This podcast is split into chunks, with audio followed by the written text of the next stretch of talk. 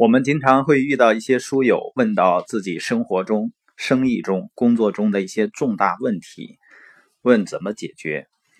实际上，答案都在每个人心里的。关键呢是要问对问题。这个问题呢，也可以说是在人的一生中最重要也是最终极的问题。你说终极问题不是小区保安经常问的那句话吗？你是谁？你从哪里来？你到哪里去？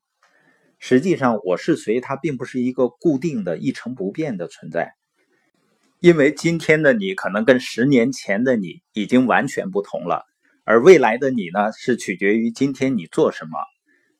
所以呢，人生中最重大的问题是什么更重要？因为很多人选择困难，它是价值观不明确的结果，你选择的标准不明确。选择就会纠结。当你不断的思考什么更重要的时候，最后呢就会出现什么是最重要的。比如呢，有的人想要找到理想的另一半，那你先要明确你理想的另一半究竟符合什么样的标准。在这些标准里呢，要不断的思考什么对你来说是更重要的，最终呢会出现一个。什么对你来说是最重要的？你比如说，一个小伙子，他希望未来自己的家庭呢和谐美满、幸福，那开始制定标准。另一半漂亮重要吗？重要，但明显呢有比他更重要的考虑因素。身材好重要吗？重要，但是显然呢还有比他更重要的考虑因素。那对方的学历重要吗？重要，还有比它更重要的考虑因素。经过反复的探究，什么更重要？最终呢，他找到了一个最重要的因素：对方是不是一个讲道理的人？也就是说，找到了自己最核心、最想要的点。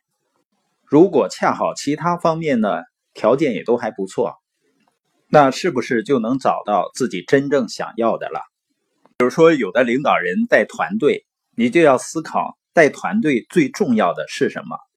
那有的说人际关系和谐很重要啊，那有没有更重要的呢？奖励机制、激励这些都很重要。那什么是最重要的呢？我们就要问一问团队成员他最想要的是什么？最想要的当然是发展了。所以说，带团队最重要的事儿。就是找到一个能够让团队迅速发展的策略。如果一个团队正在做的事儿能够迅猛的发展，那么即使大家都各有缺点不足，又怎么样呢？反正大家都很忙，忙着发展，忙着救火，甚至忙着数钱，哪有空想别的事儿呢？可是如果团队手中正在做的事儿发展很缓慢，各种问题就都会出现。而且还会被放大，包括教育孩子这一块什么对于孩子来说是更重要呢？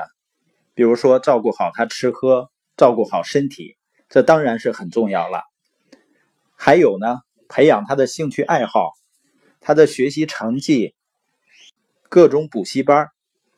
有的父母呢认为看着孩子学习是最重要的，这些都很重要。但不是最重要的，最重要的是什么呢？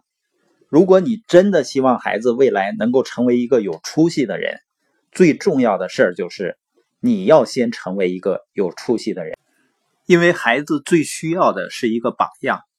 包括我们在做生意选择的时候，都要问自己什么更重要，什么对你未来的人生是最重要的，根据标准去做出选择。